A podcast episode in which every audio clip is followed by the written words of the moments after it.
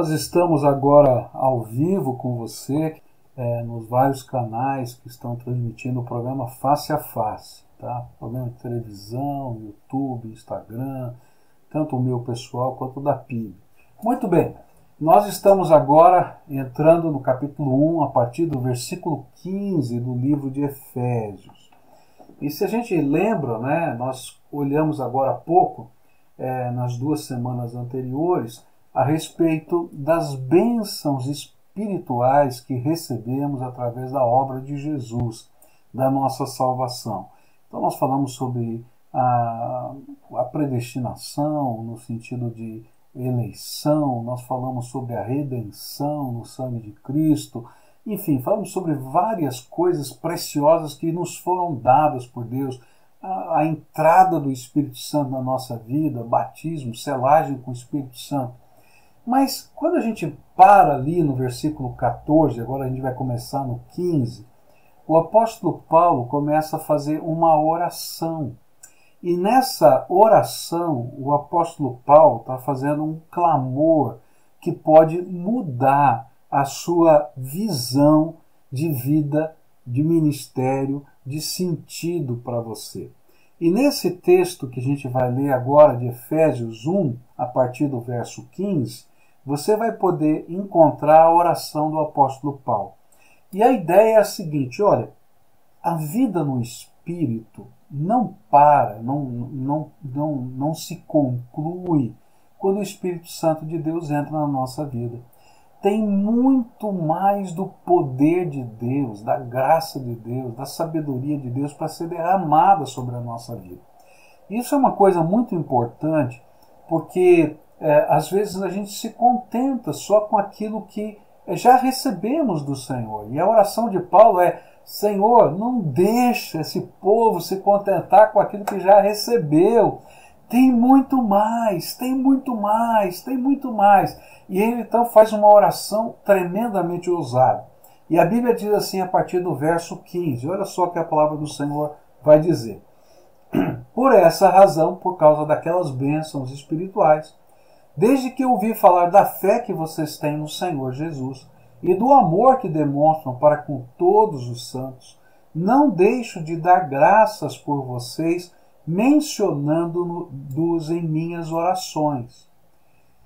Peço que o Deus de nosso Senhor Jesus Cristo, o glorioso Pai, lhes dê espírito de sabedoria e de revelação no pleno conhecimento dele Oro também para que os olhos do coração de vocês sejam iluminados, a fim de que vocês conheçam a esperança para a qual ele os chamou, as riquezas da gloriosa herança dele nos santos, e a incomparável grandeza do seu poder para conosco, os que cremos, conforme a atuação da sua poderosa força esse poder ele exerceu em Cristo, ressuscitando-o dos mortos e fazendo assentar-se à sua direita nas regiões celestiais, muito acima de todo governo e autoridade, poder e domínio e de todo nome que se possa mencionar, não apenas nessa era, mas também na que há de vir e Deus colocou todas as coisas debaixo de seus pés e o designou cabeça de todas as coisas para a igreja, que é o seu corpo, a plenitude daquele que enche todas as coisas em toda e qualquer circunstância. Que oração tremenda essa! E nessa oração, o apóstolo Paulo vai ensinar para a gente que existe muito mais que Deus quer derramar sobre a nossa vida. E ele faz uma série de pedidos, e eu queria uh, olhar para os pedidos. Ele diz assim: Senhor, ó, abre os olhos espirituais dessa gente, revela algumas coisas tremendas para esse povo, de tal maneira que eles possam adentrar em profundidade na dimensão da vida espiritual. E o primeiro pedido que ele faz é esse aqui: que o Senhor derrame sobre eles espírito de sabedoria. Depois ele vai acrescentar espírito de revelação. E isso vai aparecer no verso 17, onde diz assim: Peço que o Deus de nosso Senhor Jesus Cristo, o glorioso Pai, lhes dê espírito de sabedoria e de revelação no pleno conhecimento dele. O que Paulo estava pedindo é que os crentes recebessem mais da sabedoria, mais do discernimento que Deus quer derramar sobre o seu povo. E a ideia de sabedoria tá, é, é algo diferente na Bíblia. Sabedoria não é igual a conhecimento na palavra de Deus. A sabedoria na palavra de Deus é a arte de viver, é a arte de se relacionar com as pessoas. É algo que nós precisamos sempre querer mais.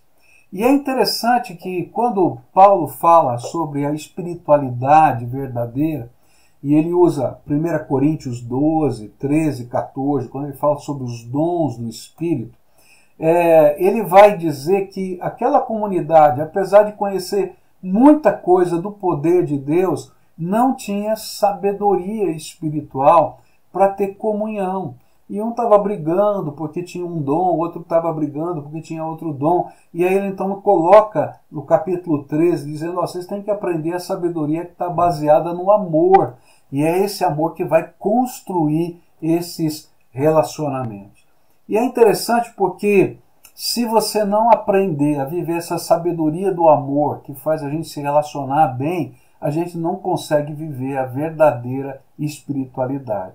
E é por isso que Paulo está pedindo, Senhor, derrama o espírito de sabedoria, derrama sobre esse povo entendimento, discernimento espiritual. Olha aqui, entendimento, discernimento, aquela capacidade de conhecer entender a realidade com a perspectiva de Deus. Então, como é que Deus está vendo essa realidade? Como é que os olhos do Senhor estão percebendo isso? E isso a gente pode chamar de maturidade. Então, quando a gente vive essa sabedoria, com esse entendimento espiritual, a gente ganha maturidade. É como se o Senhor estivesse nos dizendo que derramaria sobre os seus filhos uma capacidade de entender a vida e as suas demandas de uma maneira muito peculiar, que só o povo de Deus consegue ter, porque ele tem a mente de Cristo, ele tem o olhar do Senhor para poder enxergar e entender a vida. É como se o Senhor estivesse abrindo a nossa perspectiva para a gente enxergar o mundo e a vida na perspectiva dos olhos do Senhor. A maneira como nós enxergamos a vida, a maneira como nós resolvemos problemas, desenvolvemos as nossas prioridades, e conduzimos os nossos relacionamentos, passa então a ser afetada por essa bênção espiritual que tem que ser buscada. Algumas bênçãos a gente recebe de pronto, e aquelas estão lá na primeira parte do capítulo 1. Mas uma, algumas outras a gente tem que buscar. E essa ideia dessa oração, Senhor, abre os olhos deles, que eles busquem isso, esse espírito de sabedoria, essa capacidade de enxergar a vida com os teus olhos. E essa é uma bênção que não tem nada a ver, não é com os diplomas que a gente possa ter. E é por isso que muitas vezes pessoas tremendamente simples, pessoas que às vezes não têm uma educação formal muito grande, mas elas são verdadeiros conselheiros, intercessores de pessoas que parecem ter todo o conhecimento do mundo, mas que não são capazes de discernir o coração das pessoas que estão ao seu redor. Eu me lembro da conversão de uma senhora psicóloga, muito querida, conceituada, hoje uma mulher de Deus tremenda, e que quem ganhou essa senhora para Jesus foi a sua empregada doméstica, que é, sentava com ela, convite da patroa, para tomar café. E antes de tomar café, ela lia a Bíblia para ela e orava por ela pela sua casa. E aí começava um diálogo. E naquele diálogo havia uma sabedoria tão grande de Deus que era espírito de sabedoria, era dom de Deus, era algo inusitado da graça que confundia a mente daquela psicóloga no sentido de dizer como é que pode ter tanta grandeza nisso? E isso faz a gente recordar o que Jesus disse lá em Mateus capítulo 11. Olha só o que a palavra de Deus vai dizer aqui. Naquela ocasião, Jesus disse: Ó oh, Pai, Senhor do céu e da terra, eu te agradeço porque tens mostrado às pessoas sem instrução aquilo que escondestes dos sábios e dos instruídos. Sim, ó Pai, tu tivestes prazer em fazer isso. Sabe, há alguma coisa de Deus que acontece, que pode pegar pescadores e fazer deles pregadores da palavra, como Pedro, João e tantos outros, a ponto dos doutores da lei dizer: Mas eles não são pescadores? Como é que falam com tanta profundidade, tanta propriedade? Porque o espírito de sabedoria, o espírito de revelação estava ali sobre eles. Tá? Mas apesar dessa bênção é, é, poder ser derramada sobre nós, alguns crentes não se deixam ser abençoados e teimam em continuar vivendo sobre os valores desse mundo, não discernindo nem o mundo, nem o coração das pessoas amadas e nem as astutas ciladas do diabo na sua vida. E é por isso que Tiago vai dizer: olha, você tem que pedir a Deus sabedoria. E é disso que Paulo está falando. Mas se alguém tem falta de sabedoria, peça a Deus, e ele a dará, porque é generoso e dá com bondade a todos. Muito bem, então, uma das coisas que Paulo está pedindo é: Senhor, abre os olhos para eles buscarem esse espírito de sabedoria há bênçãos que recebemos de graça, que o Senhor derrama sobre nós, sem que a gente peça. A gente recebe Jesus, vem direto, tá? Mas há algumas bênçãos, e é isso que Paulo está falando nessa oração, que eu tenho que buscar espiritualmente, que eu tenho que bater na porta do céu. E a sabedoria do alto é uma bênção que eu tenho que buscar. Uma segunda bênção que vai aparecer aqui nesse texto é essa aqui não é? Ou melhor, vamos mudar aqui. O espírito de revelação no pleno conhecimento de Cristo Jesus. Muito bem, esse também aparece no versículo 17, onde diz assim: Peço que o Deus de nosso Senhor Jesus Cristo, o, o glorioso Pai, lhes dê espírito de sabedoria e de revelação no pleno conhecimento dele. E o segundo pedido do apóstolo Paulo foi que o Senhor tivesse tirando as vendas dos olhos daqueles crentes. A palavra revelação significa exatamente isso. É como se a gente tivesse o olho tapado, tá? E aí então vem o Senhor e tira a venda, ele revela, ele tira a venda, e os meus olhos podem enxergar.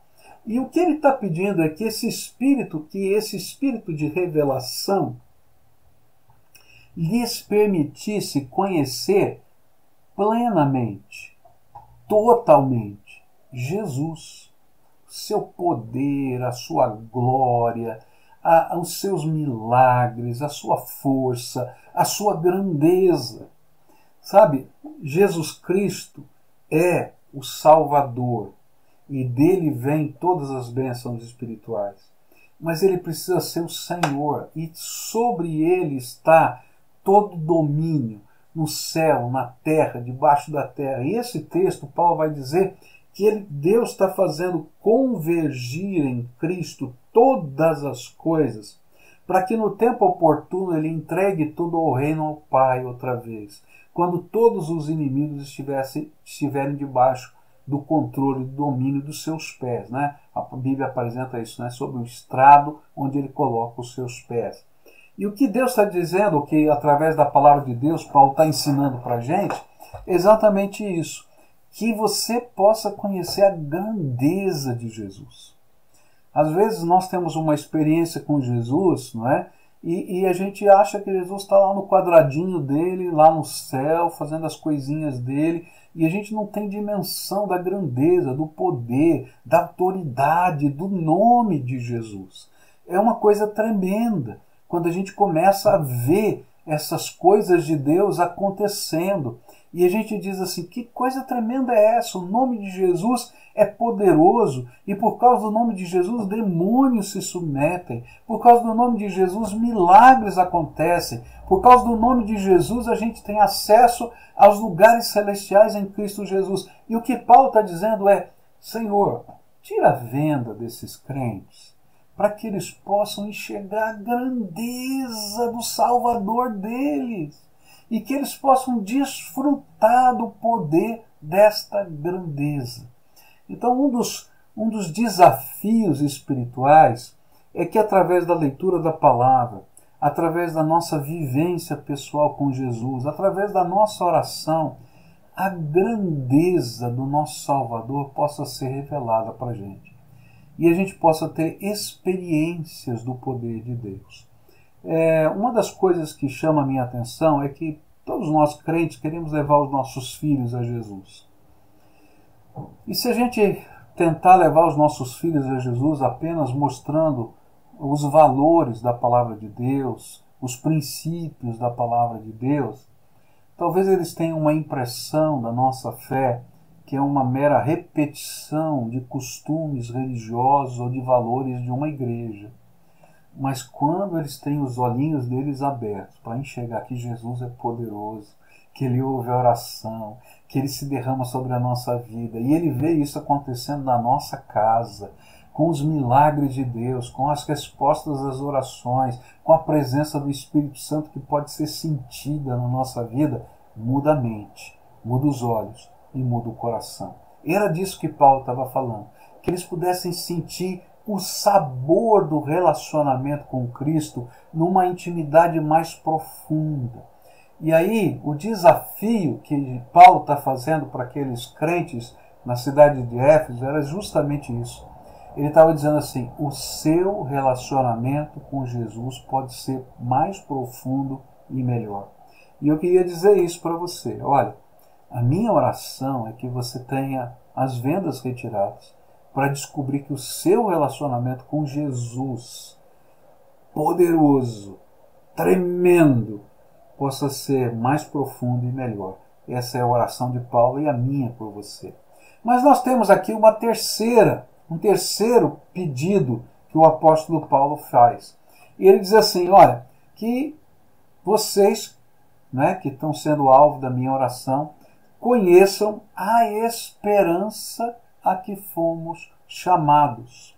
E esse aqui é o pedido: conheçam a esperança a que fomos chamados. Senhor, abre os olhos, revela, ilumina, de tal maneira que eles conheçam Jesus mais profundamente, mas também conheçam com profundidade para que eles foram chamados, qual é o propósito, porque se a gente tiver claro isso, isso vai virar uma grande motivação na minha vida e na sua vida.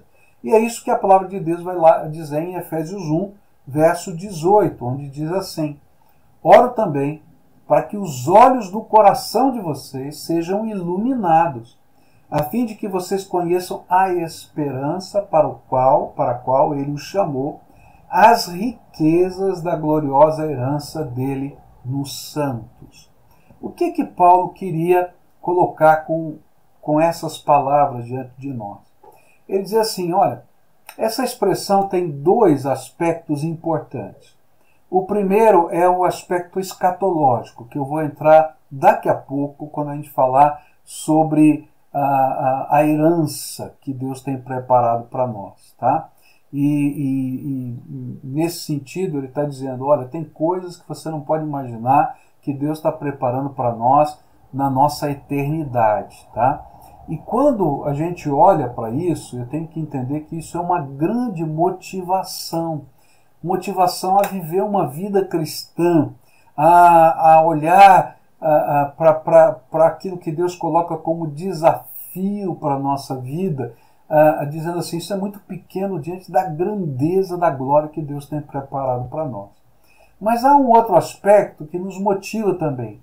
É quando nós entendemos e sonhamos com um chamado específico para a nossa missão pessoal. Era como se Paulo estivesse pedindo para o Senhor: Meu Deus, revela a esse povo abre, Senhor, os seus olhos espirituais para que saibam qual é a esperança do seu chamado. Qual é o propósito para aquilo que Deus está separando a sua vida. E ele estivesse orando assim: Senhor, faça com que o seu Espírito Santo ilumine essa pessoa para que entenda para que o Senhor o chamou para si mesmo. Sabe, essa é uma coisa que a gente tem que pedir a Deus: Senhor, revela para mim, ilumina os meus olhos, qual é o chamado que o Senhor tem para mim. É, Deus coloca algumas coisas que nos ajudam a discernir isso, mas eu tenho que entender que isso é uma vocação, é um chamado de Deus. Esse é um propósito de Deus para a minha vida. Deus coloca dons espirituais na nossa vida, Deus coloca vida eterna prometida para nós, mas Ele coloca também uma missão.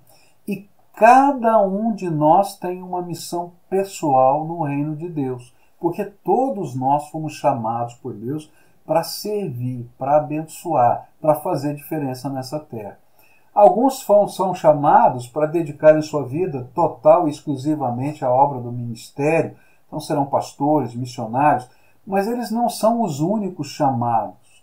Na verdade, todo aquele que foi alcançado por Jesus foi chamado para servir a Deus e honrá-lo na sua vida. E no lugar que Deus o colocou, ele tem um propósito para você. E quando a nossa mente se abre para isso, nós fazemos diferença no lugar em que nós estamos, porque sentimos a vocação de Deus. É interessante que quando esse olhar se desperta na nossa vida, há uma mudança radical. Eu me lembro de um, de um senhor trabalhando numa grande empresa aqui no Paraná, e esse senhor, membro da nossa igreja, ele sentiu a vocação. Deus está me chamando para abençoar os meus colegas de trabalho. E ele começou orando com essas pessoas, olhando para as necessidades delas. Daí Deus deu a oportunidade de falar a palavra de Deus. E aí ele, percebeu que muitos dos seus colegas de trabalho tinham dificuldades no casamento. E ele então começou a estudar a Bíblia com esses homens a respeito do casamento. E um dia ele me disse assim: Pastor, Deus tocou o meu coração porque eu, eu preciso cuidar dessas famílias. Deus me colocou como pastor deles lá, naquela empresa. E então eu vou fazer um retiro de casais. Falei, é. E o que, que você vai fazer? Eu vou ensinar a palavra de Deus para aqueles casais, como é que eles podem viver uma vida melhor. E sabe o que aquele homem fez? Alugou uma chácara, cada um pagou a sua parte, e 50 casais, 100 pessoas, 50 pessoas da sua empresa, mais as esposas, foram para aquele retiro. E vários daquelas pessoas se converteram. Por quê? Porque aquele homem entendeu o chamado de Deus, o propósito de Deus para aquele momento. A minha oração é que Deus abra os seus olhos espirituais, ilumine a sua mente, para entender que Ele não está derramando apenas poder, sabedoria e uma série de bênçãos mas ele colocou propósito espiritual na sua vida. E nesse lugar onde você está, por mais complicado que seja, ele tem um propósito para a sua vida e ele quer usar a sua vida. E esse é o chamado específico que Deus tem para nós. E esse chamado ele pode mudar de um lugar para outro, de uma geografia para outra, para uma situação para outra, mas eu preciso entender que Deus tem um plano para a minha vida e quer usar a minha vida. E assim eu preciso ter os meus olhos abertos para poder enxergar aquilo que é o chamado de Deus para a minha vida. Bom, uma terceira, um terceiro pedido que Paulo faz também aparece no versículo 18, onde ele vai dizer assim: as riquezas da gloriosa herança dele nos santos. Então, essa última frase que vai aparecer aqui no final do versículo, tá? As riquezas da gloriosa herança dele nos santos, tá? O que que Paulo queria dizer com isso, tá? É, ele queria dizer para gente que diante das lutas, dos sofrimentos, das provações que às vezes nós enfrentamos, em meio à nossa jornada cristã, não é? Muitos têm, diante disso, é, se magoado até com Deus, né? e tem diminuído, enfraquecido a sua fé. E alguns até desistem da sua caminhada cristã. E aí então Paulo faz uma oração: Senhor, olha, eu que estou preso, porque Paulo, nesse momento em que escreve essa carta, ele está preso em Roma, acorrentado a alguns guardas romanos. Eu estou aqui preso, tá? É, Para alguns, quem sabe, no meu lugar de abatimento, mas na verdade cheio de alegria, de esperança na minha fé. Eu quero orar pelos meus irmãos que estão lá em Éfeso e que estão vivendo, quem sabe, esse arrefecimento da fé porque não tem dimensão da grandeza do que Deus está preparando para eles. Então, Senhor, revela, Senhor, ilumina, Senhor, abre os olhos do coração, põe um fogo ardente aí dentro deles e deixe que eles vejam a riqueza ou as riquezas da glória da sua herança nos santos. Deixe que eles vejam o Senhor, aquilo que o Senhor tem preparado para eles no futuro. Deixe que eles percebam que, que o Senhor, que um dia eles verão o Senhor face a face e que poderão contemplar a grandeza da tua glória. Que nós vamos poder um dia adentrar a presença com, com os seres celestiais e dizer: Senhor, tudo isso é obra das tuas mãos que nós estamos sendo transformados à semelhança de Jesus. No, no caráter é verdade, mas um dia receberemos um corpo glorificado. Eu me lembro de uma vez que, é, ainda bem adolescente, eu fui pregar num, num lugar que existia lá em São Paulo, que era uma comunidade onde só moravam é, leprosos. Hoje não se faz mais isso, mas no passado você segregava essas pessoas, elas viviam em comunidades separadas para não contaminar os seus queridos. E lá naquela comunidade tinha muita gente que é, descobriu a doença de modo avançado, então faltava as extremidades, os dedos da mão, nariz, é, dedos do pé, alguns é, tinham sido amputados. E, e, eu, eu ia lá assim com frequência, e um dia fizemos lá um trabalho onde no teatro lá daquele local reunimos toda aquela comunidade. E eu me senti incapaz de pregar. E aí eu convidei o meu pastor na época para pregar. E aí eu falei: o que, que esse homem vai pregar? Nesse lugar, olha tanto sofrimento, tanta dor. E aí aquele meu pastor pregou sobre a nova vida em Cristo e o céu, sobre o corpo glorificado que Deus estava preparando para nos dar perfeito, a semelhança de Jesus. E eu fiquei pensando, eu nunca teria pregado uma coisa dessa, eu nunca teria imaginado. Olha para essa gente. E de repente eu vi tantas pessoas, tantas pessoas se convertendo, porque conseguiram ter um vislumbre da riqueza, da glória que o Senhor tem preparado para nós. Sabe, um dia Deus vai nos dar uma perfeita comunhão com Ele, com todos os salvos de todas as tribos, línguas e nações. E eu acho que na sabedoria de Deus as culturas vão estar de alguma maneira preservadas e a gente vai poder identificar o africano, o índio e tantos outros povos diferentes. E a gente vai ver ali a beleza da glória de Deus que salva e une pessoas que pareciam tão distantes umas das outras. Por isso, Paulo diz assim: Senhor, revela, abre os olhos, sabe? Que você possa enxergar a riqueza de Deus que está sendo dada para você. E às vezes a gente está choramingando pelo caminho sem perceber as grandezas da glória de Cristo que já estão sendo derramadas aqui, mas que um dia serão plenamente derramadas sobre nós.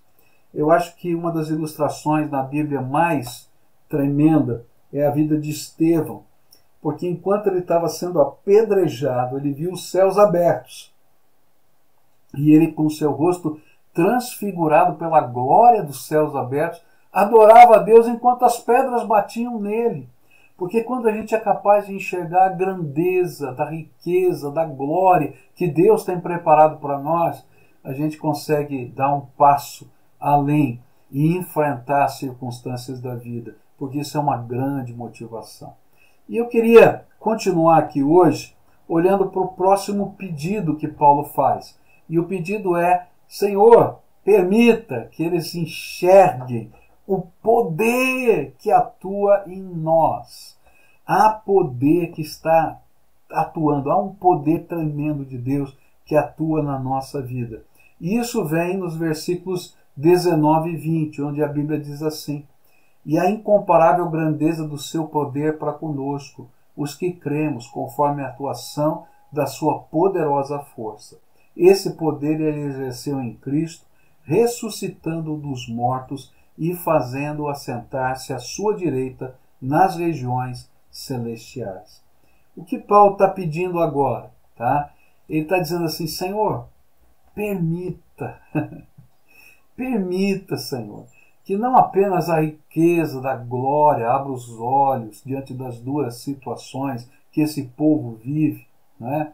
mas, Senhor, permita que eles entendam a suprema grandeza do seu poder para conosco. Senhor, mostra, revela, dá, Senhor, mais, muito mais do seu poder.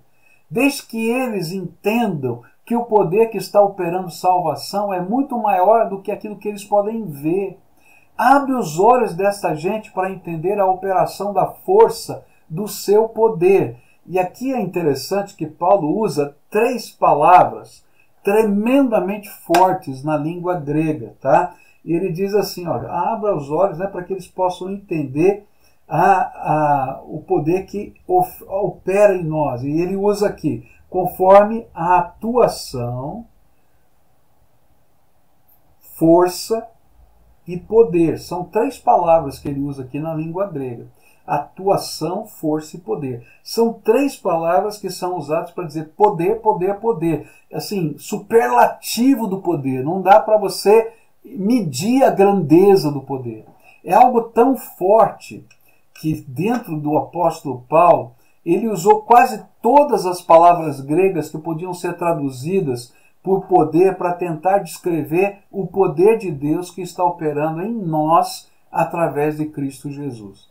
Talvez nessa hora a mente de Paulo estivesse recordando os atos poderosos de Deus através da sua vida frágil, a glória de Cristo revelada lá no caminho de Damasco, a cegueira tem, temporária de Bar Jesus, né, Elimás, lá em, em Chipre, quando ele repreendeu né, o inimigo, ele ficou cego temporariamente. Os sinais e prodígios que aconteceram na cidade de Icônio, a cura é, do, do cego de nascença na, na cidade de Lista, o terremoto em Filipos, quando ele estava lá preso e o carcereiro leva para casa. Ele está dizendo, gente, há poder tremendo de Deus e que pode ser derramado sobre a sua vida. E uma das coisas que eu acho tremendo quando a gente estuda a palavra de Deus é que há coisas que Deus dá direto na nossa conversão, mas há coisas que a gente tem que buscar de Deus. E a gente conhecer o poder de Deus é uma coisa que a gente tem que buscar. Uma das coisas que chama a minha atenção é que na história dos avivamentos, a única coisa semelhante que existe, porque eles aconteceram em épocas diferentes, com líderes diferentes, com teologias diferentes, né, em lugares diferentes, mas uma coisa você pode achar em comum em todas as histórias dos, dos avivamentos: era uma busca ardente por Deus. E é justamente essa busca ardente que faz com que os nossos olhos sejam abertos, a sabedoria seja derramada, a gente conheça as riquezas da glória, que a gente conheça a herança dos salvos, que a gente conheça o poder atuante de Jesus em nós. Na primeira oração, ele pede, Senhor, revela, revela quem Jesus é, a grandeza dele. Mas agora ele está dizendo, Senhor, revela o poder de Jesus que opera na minha vida e na sua vida. Queridos, se os nossos olhos fossem abertos, a gente estaria ali aos pés de Jesus, dizendo: Senhor, eu quero mais, eu quero mais, eu quero mais, eu quero experimentar mais a tua graça, eu quero que o Senhor me use mais, eu quero ver os teus sinais, eu quero ver as tuas maravilhas. Por quê? Porque há poder que Jesus quer derramar sobre os seus filhos e a sua igreja. Paulo está pedindo exatamente isso. Senhor, revela para a tua igreja a grandeza do seu poder e deixa esse povo senti-lo e experimentá-lo, tá? E ele está dizendo, olha, sabe qual é a dimensão do poder? É o mesmo poder que fez Jesus ressuscitar. E para a gente concluir aqui, eu queria então colocar esse último pedido do apóstolo Paulo, a posição de autoridade de Cristo. Que você conheça quem é Jesus, mas agora que você conheça a autoridade, a posição de autoridade de Jesus. E essa posição de autoridade de Jesus aparece aqui nesse texto de Efésios 1, né, 20, onde diz assim: Esse poder ele exerceu em Cristo, ressuscitando dos mortos e fazendo-o assentar-se à sua direita nas regiões celestiais, muito acima de todo governo, autoridade, poder, domínio, de todo nome que se possa mencionar, não apenas nesta era, mas também na que há de vir. Deus colocou todas as coisas debaixo de seus pés e o designou cabeça de todas as coisas para a igreja. Deus colocou todas as coisas debaixo dos seus pés e o designou cabeça de todas as coisas para a igreja, que é o seu corpo, a plenitude de, de, daquele que enche todas as coisas em toda e qualquer circunstância. Que coisa tremenda Paulo está ensinando aqui. Qual é a posição de Jesus? Ele está à direita de Deus, muito acima de todo principado e potestade, demônios, anjos, governos, poder, domínios, acima de todo nome, é o nome que está acima de todo nome, ele é soberano. Ele está acima desse, de tudo em todo o tempo e na eternidade toda. E tudo vai estar e está agora debaixo dos seus pés. E o grande objetivo de Deus é fazer com que ele, como cabeça de tudo, como a maior autoridade de tudo, faça convergir todos esses poderes a favor da igreja. É na autoridade dada ao nosso Senhor que cumprimos a obra que ele nos dá para realizar, porque tudo está debaixo dos seus pés, da sua autoridade. E quando tudo isso se tornar visível, tá? E isso vai chegar um momento em que tudo isso vai se tornar visível. Hoje ele tem essa autoridade, mas por causa da salvação de tantos que ele ainda quer salvar, Parte dessa autoridade não foi ainda revelada. Isso lá no livro do Apocalipse a gente vai ver que vai haver uma revelação final de toda a autoridade de Cristo quando ele voltar e aí então ele vai subjugar todas essas coisas. Mas a gente sabe que essa autoridade está avançando nesse mundo à medida que o reino de Deus se espalha e a palavra do Senhor é, está sendo pregada. E é por isso que Deus vai colocar tá, todas as coisas debaixo de seus pés e vai designar a cabeça de todas as coisas. E nós que somos a igreja dele, não é? Vamos como seu corpo, nós vamos poder encher essa terra com a presença do Senhor. Então Paulo está orando para aqueles cristãos para que eles sejam iluminados a entenderem a abrangência da missão da igreja. O que Paulo está nos ensinando é que Jesus é o cabeça de todas as coisas e não somente o cabeça da igreja. E é por isso que a gente leva a palavra, a gente luta por princípios, a gente trabalha por uma cosmovisão bíblica, porque Jesus é o dono de todas as coisas, ele tem o direito disso. E a gente anuncia essa mensagem. E nesta obra de redenção, toda a criação que se afastou foi afetada pelo pecado e sofre as consequências dessa separação. Mas em Jesus, Deus está fazendo com que tudo e todos possam ser reordenados ao propósito original de Deus. E é isso que Paulo está ensinando aqui nesse texto das Escrituras para nós, e também está ensinando para a gente em outros textos das Escrituras, como por exemplo o livro de Romanos, capítulo 8, onde a Bíblia diz assim: Considero que os nossos sofrimentos atuais não podem ser comparados com a glória que em nós será revelada.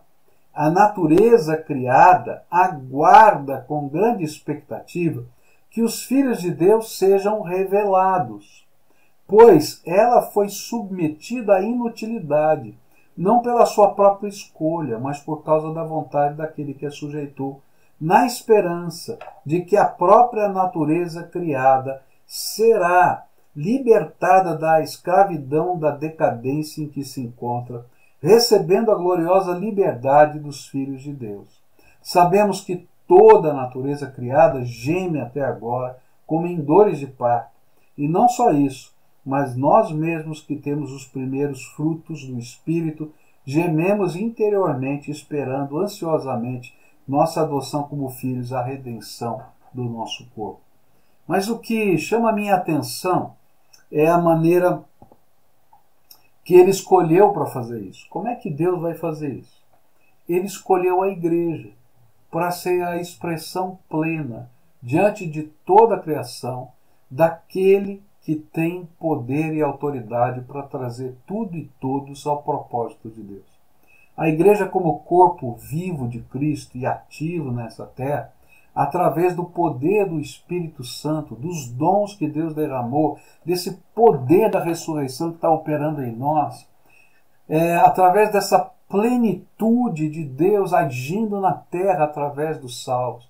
O Senhor quer trazer todo essa, esse povo para perto dele, levar a salvação e fazer convergir todas as coisas através da igreja, através do povo de Deus. E lembra que igreja não é instituição, é gente que serve a Deus.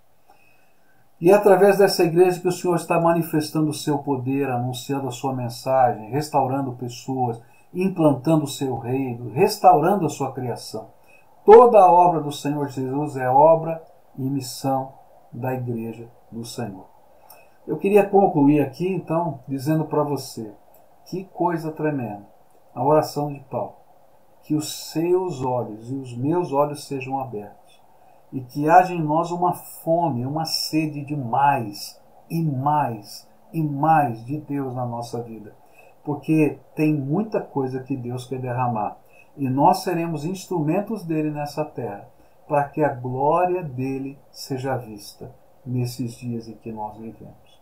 Muito bem, vamos fazer uma pausa aqui. Não é? Semana que vem a gente continua no capítulo 2 do livro de Efésios e eu queria abrir para algumas perguntas. Nós temos alguns minutos para isso. Vamos lá, Guilherme? Vamos lá. A Nathalie Freire pergunta: quando o apóstolo Paulo diz em Colossenses 3: Suportai-vos uns aos outros, ele disse no sentido de sermos suportes que ajudam uns aos outros ou no sentido de sermos pacientes? Lá a palavra do suportar, até tem uma série que eu fiz sobre esses é, é, é, mandamentos recíprocos, né? É aguenta. Essa é a ideia. Aguenta aí, aguenta aí. Não é simplesmente dar suporte é a ideia de que você aguenta, fica firme, né? permanece ali. Tá? E às vezes suportar no sentido de ter paciência mesmo. Essa é a principal ideia daquele texto. A Vanessa pergunta: Pastor, por que a bênção do trabalho não está chegando na minha casa? Estamos buscando a Deus todos os dias e ainda não tivemos a bênção. Por quê? Querida, vamos, eu não sei, essa pergunta do porquê, do para quê, eu, eu, eu, já desisti de fazer na minha vida. Eu tenho muitas perguntas na minha vida de por que determinadas coisas acontecem em determinados momentos. Mas uma coisa eu sei, Deus tem algo de bom para a tua vida. Então eu vou parar tudo que a gente está fazendo e a gente vai orar pela Vanessa, tá? Senhor Jesus, tu conheces o coração da Vanessa. E esse pedido dela é um grito de socorro. E nessa hora, Pai, eu quero te pedir, visita aquela casa e de alguma maneira abre uma porta para um sustento digno dessa casa. Ó Pai, aquilo que ela está pedindo é algo é, tão natural, tão simples, Senhor, como a possibilidade de trabalhar para sustentar a sua casa. Então abençoa, Pai, abençoa. E enquanto esse tempo não chega, manda o teu maná que nunca falte nada nessa casa. Que assim como no deserto nunca faltou nada, o Senhor sempre derramava do céu o pão, que o Senhor derrame do céu tudo que ela precisa hoje, agora.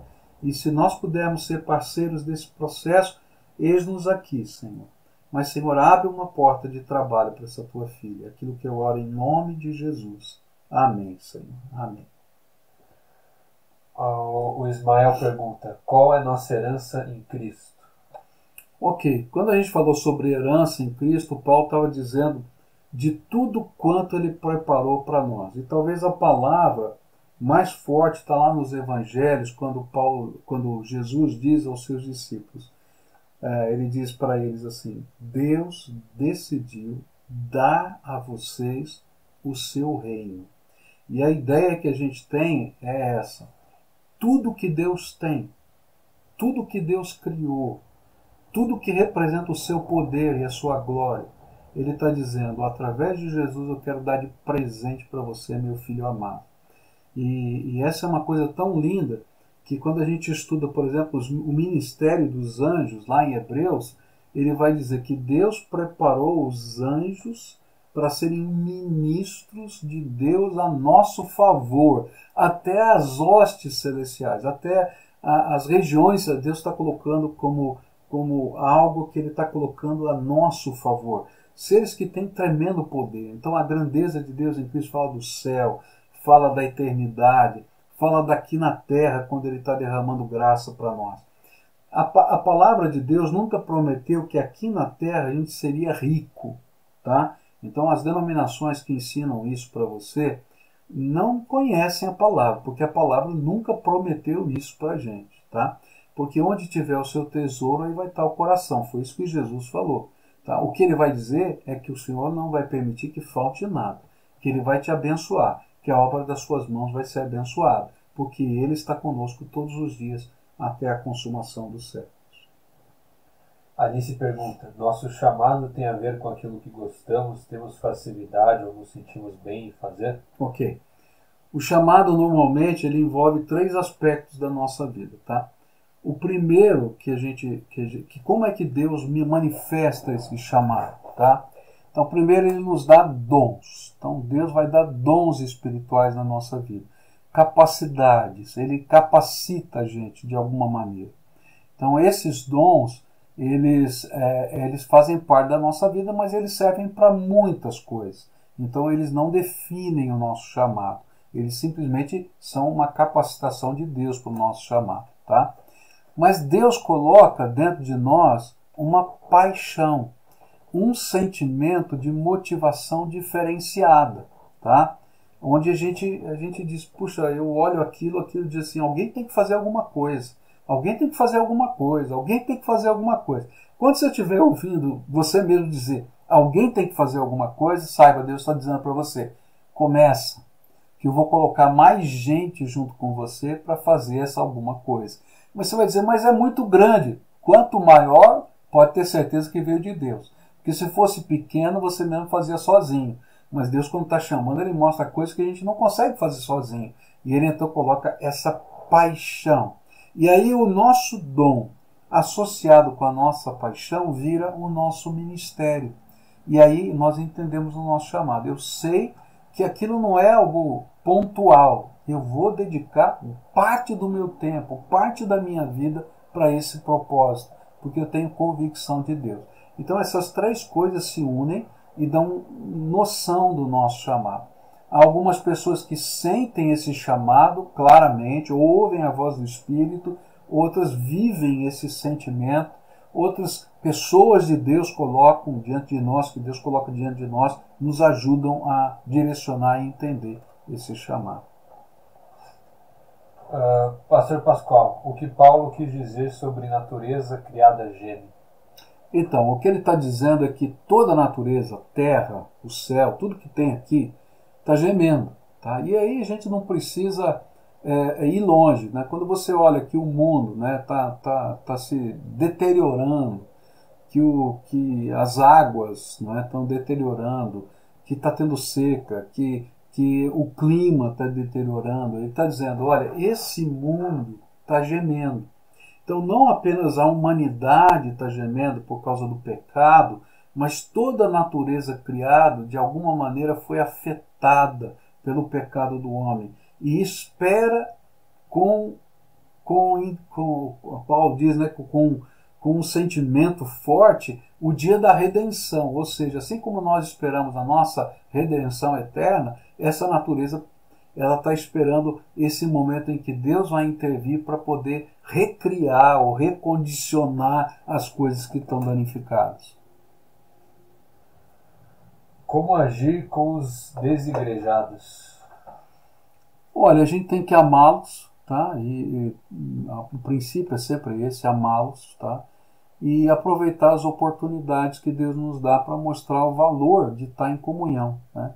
Então a gente ama, ora e aproveita oportunidades.